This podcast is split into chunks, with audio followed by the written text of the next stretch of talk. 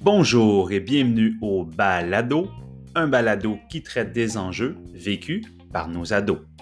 Au fil des épisodes, les étudiants et étudiantes de troisième année du baccalauréat en enseignement de l'éducation physique et à la santé de l'Université Montréal aborderont avec vous tout plein de sujets qui touchent à l'adolescence. Ainsi, si vous avez un intérêt pour les ados, ces belles bébites qui ne demandent qu'à être aimées, écoutées et surtout laissez tranquille, ce balado s'adresse à vous. Bonne écoute.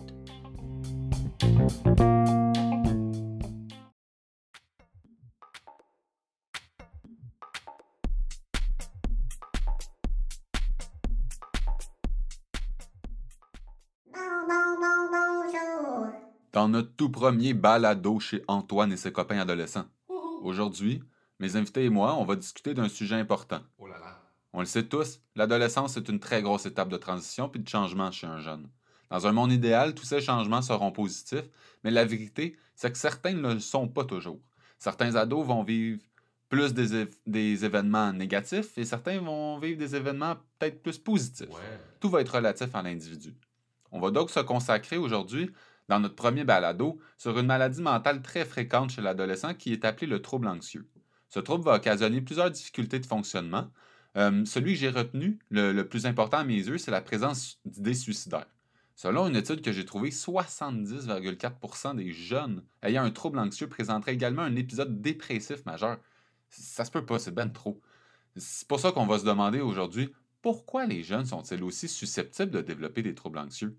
Pour y répondre, on va discuter avec deux chercheurs et spécialistes des troubles anxieux, Cédric et Florence. Euh, je, vais laisser, je vais les laisser se présenter. Bonjour Antoine et merci pour cette introduction, ma foi, extraordinaire. Comme tu l'as mentionné, mon nom est Cédric Charles Gauthier et j'ai vraiment hâte de démystifier la question des troubles anxieux avec vous ce matin. Bonjour, Salut, salut. merci pour l'invitation. Ça me fait vraiment plaisir d'être ici avec vous pour parler des troubles anxieux. Donc, encore une fois, bonjour. Euh, J'espère que ceux qui nous écoutent aujourd'hui ou demain vont pouvoir bénéficier de leur explication et de leurs solutions pour aider les jeunes qui les entourent. Ça pourrait même les aider eux-mêmes dans leur questionnement. Donc, euh, je vais continuer un peu à parler pour décrire c'est quoi un trouble anxieux, euh, parce que j'ai fait mes petites recherches avant que vous arriviez. Faut pas trop le dire fort. Ensuite, on va faire une petite discussion slash argumentation. Euh, Est-ce que ça vous convient? C'est parfait, on va ajouter des informations si nécessaire. Donc, parfait. On passe à l'attaque. Donc, les troubles anxieux vont se caractériser par une crainte, de l'inquiétude ou une appréhension qui va affecter beaucoup la capacité à évoluer et elle, elle va être disproportionnée par rapport aux circonstances. Pardonne-moi Antoine de, de te couper, Ben oui, c'est correct. mais si tu me le permets, je veux juste souligner un, un terme qui est vraiment important, c'est le mot euh, disproportionné. Euh, il va être important à retenir parce que quand on parle d'anxiété, l'anxiété est, est présente pour un, un être humain, mais c'est quand que elle est considérée, elle, elle va être considérée problématique, en fait, lorsqu'elle est présente dans une proportion exagérée et qu'elle empêche le fonctionnement normal d'une personne. Ah, ok. Ouais, c'est vrai que c'est important de le souligner. Euh, J'avais aussi trouvé que l'anxiété surviendrait par une crainte d'un événement ou d'une menace, je crois. Effectivement, Antoine, tu as bien fait tes recherches. Il y a plusieurs facteurs comme la crainte, la détresse, la timidité, que lorsqu'ils sont combinés avec l'anxiété, ils peuvent provoquer de l'évitement. Donc, il peut y avoir de l'évitement direct de certaines situations qui peuvent être habituellement plus faciles à repérer, mais il peut aussi y avoir de l'évi- de l'évitement très subtil comme l'hésitation, l'incertitude et même le retrait. Euh, il est aussi très important de savoir qu'un comportement d'évitement va être présent sous différentes formes, peu importe le trouble d'anxiété ou le degré du trouble. Ouais, c'est ça. Il me semble qu'il y a plusieurs troubles anxieux, comme la phobie sociale, l'anxiété de séparation, les troubles de panique ou les phobies. Oui, c'est tout à fait exact, Antoine. Mais aujourd'hui, je pense qu'on va se concentrer surtout sur les troubles d'anxieux en général. On voit que chez les adolescents, on a tendance à considérer l'anxiété de façon assez globale et de considérer les, les autres troubles euh, spécifiques comme étant un tout. Toute la même affaire. On remarque aussi que les jeunes sont de plus en plus anxieux. Là, c'est vous qui allez en discuter dans les prochaines minutes et que cette anxiété-là s'aggrave. Est-ce qu'il y aurait donc un meilleur moment pour diagnostiquer un trouble anxieux chez l'élève? c'est vraiment important que les troubles anxieux soient diagnostiqués tôt, car ils font partie des maladies mentales qui apparaissent relativement tôt dans le développement de l'enfant ou de l'adolescent. Euh, comme on le sait, l'adolescence est une période cruciale, en fait, parce qu'il y a plusieurs changements qui se produisent à cette période et ils se produisent euh, presque simultanément. Tous les changements, en plus de la recherche identitaire, font en sorte que c'est une période vulnérable cette vulnérabilité-là au changement fait en sorte qu'il y a des comportements nuisibles qui peuvent apparaître chez les adolescents et qui vont se consolider dans leur personnalité au cours de tous ces changements. OK, je comprends, mais euh, si un adolescent est en plein développement et en changement, est-ce que ça peut être difficile de reconnaître un trouble anxieux? Dans le fond, de ne pas se tromper entre un changement qui amène un peu d'anxiété et un trouble d'anxiété? Très bonne question, Antoine, mais je vais laisser Florence répondre car elle se connaît mieux que moi. OK, merci Cédric. Alors, euh, pour répondre à ta question, il faut faire attention. Parce que tout d'abord, l'anxiété peut être normale, puis vécue par tout le monde. Jusqu'à temps, par contre, qu'elle devienne nuisible. C'est là qu'on va pouvoir la définir comme une maladie mentale et un trouble anxieux. Aussi, on sait que les troubles anxieux, ils apparaissent vraiment tôt dans le développement des adolescents. Par contre, c'est vraiment difficile de, déterminer exactement quand que ça a commencé. C'est difficile pour deux raisons. La première raison est due au tempérament des enfants. Euh, un enfant qui a une personnalité plus craintive et inhibée a plus de chances de développer un trouble anxieux parce que ses, parce que ses parents vont pas nécessairement le remarquer. On peut même dire que certains enfants sont anxieux de naissance. Pour la deuxième raison, il est difficile de dire quand un trouble anxieux a réellement commencé parce que les troubles anxieux, il y en existe plusieurs, il y a comme plusieurs sous-groupes. Puis, ça serait plus facile de déterminer quand ils commencent si on subdivise les troubles anxieux pour identifier ces maladies-là individuellement. Par exemple, euh, si je prends la phobie d'un animal, elle apparaît généralement vers le début de l'enfance, puisque c'est à cet âge-là que les enfants peuvent expérimenter leurs premières expériences euh, vis-à-vis, par exemple, un chien ou un animal qui peut les avoir attaqués alors que les troubles obsessionnels compulsifs peuvent apparaître vers le début de l'adolescence, soit vers l'âge de 12 ans. Euh, attention par contre à ce que je dis là, parce que ces âges sont seulement des estimations de l'âge moyen de début des différents troubles anxieux. OK, OK. Très bien expliqué, euh, Florence. Merci beaucoup. Mais là, je pense à un petit quelque chose. Ah, on vient de discuter des premiers signes, de l'évolution des troubles anxieux, de c'est quoi un trouble anxieux, mais on n'a pas vraiment parlé des causes je sais qu'on ne peut pas vraiment déterminer les éléments déclencheurs avec, certitude. Dans le fond, qu'il y a plusieurs facteurs qui pourraient être la cause, mais y aurait-il pas des éléments déclencheurs peut-être plus précis, qui ont plus d'études, dans le fond? Pourquoi les jeunes sont aussi susceptibles de développer des troubles anxieux? On s'entend que ça ne va pas être une question qui va être facile à répondre. Hein, il y a plusieurs causes qui peuvent faire en sorte qu'un individu développe un trouble anxieux. Parmi ces causes, il va y avoir la maturation cognitive que je vais vous expliquer très simplement. C'est un processus où que la matière grise du cerveau va se réorganiser. Cette restructuration se fait graduellement pendant l'adolescence et ça va être un cortex, un cortex, donc une région du cerveau à la fois qui va être réorganisée. C'est un processus très complexe qui se produit en même temps de plein d'autres importants changements tels que la puberté. On rappelle, la puberté, c'est le processus par lequel les caractères sexuels vont maturer. De ce fait, le cerveau n'est pas à l'abri de se reconstruire sans erreur.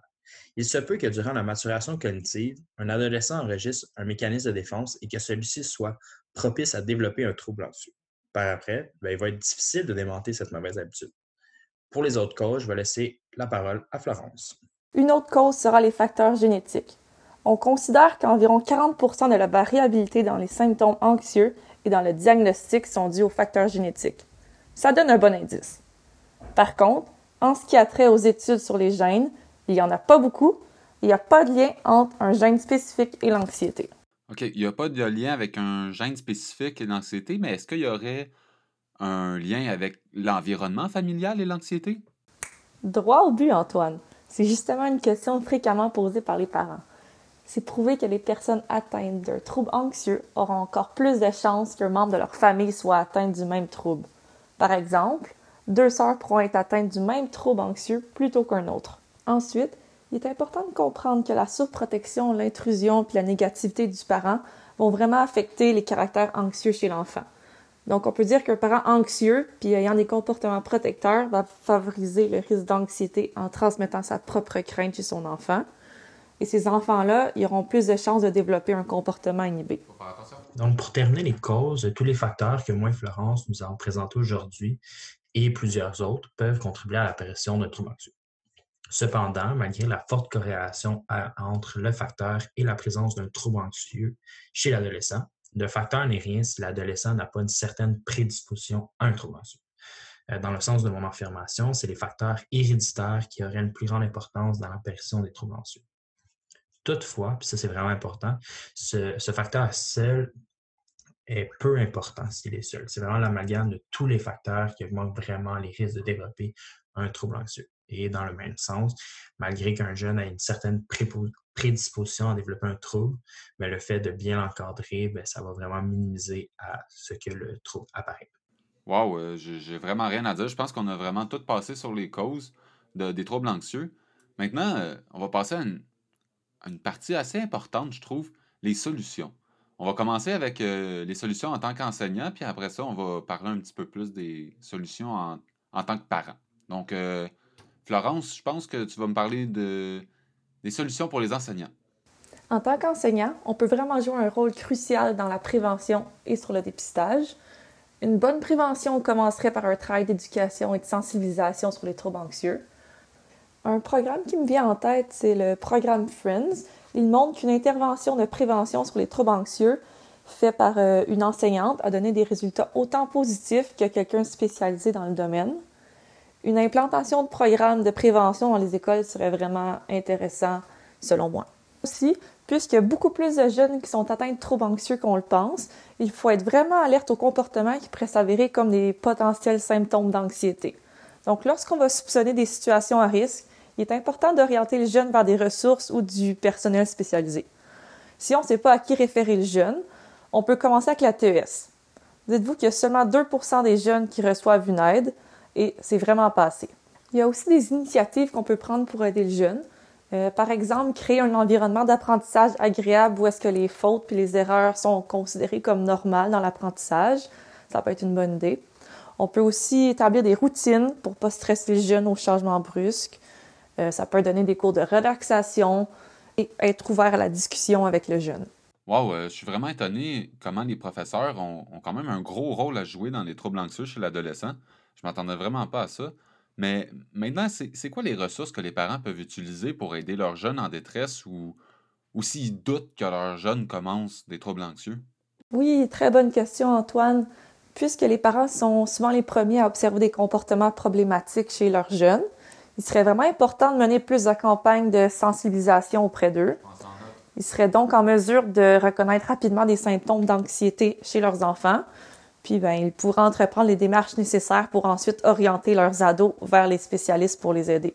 Aussi, le parent doit être à l'écoute de son jeune.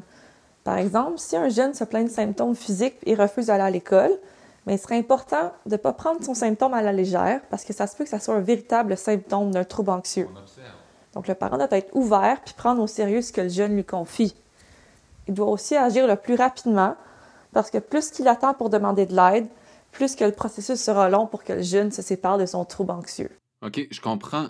Il faut vraiment donc être attentif aux symptômes possibles.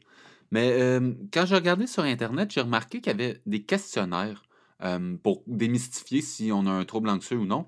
Euh, est-ce que ça existe pour vrai? Oui, donc si on soupçonne des symptômes d'anxiété, on peut estimer la sévérité puis l'étendue des symptômes avec des questionnaires standardisés. Euh, il y a des questionnaires pour les adolescents qu'on peut retrouver gratuitement sur Internet. Personnellement, moi, je recommande le General Anxiety Disorder Set et l'échelle d'anxiété pour enfants de Spence.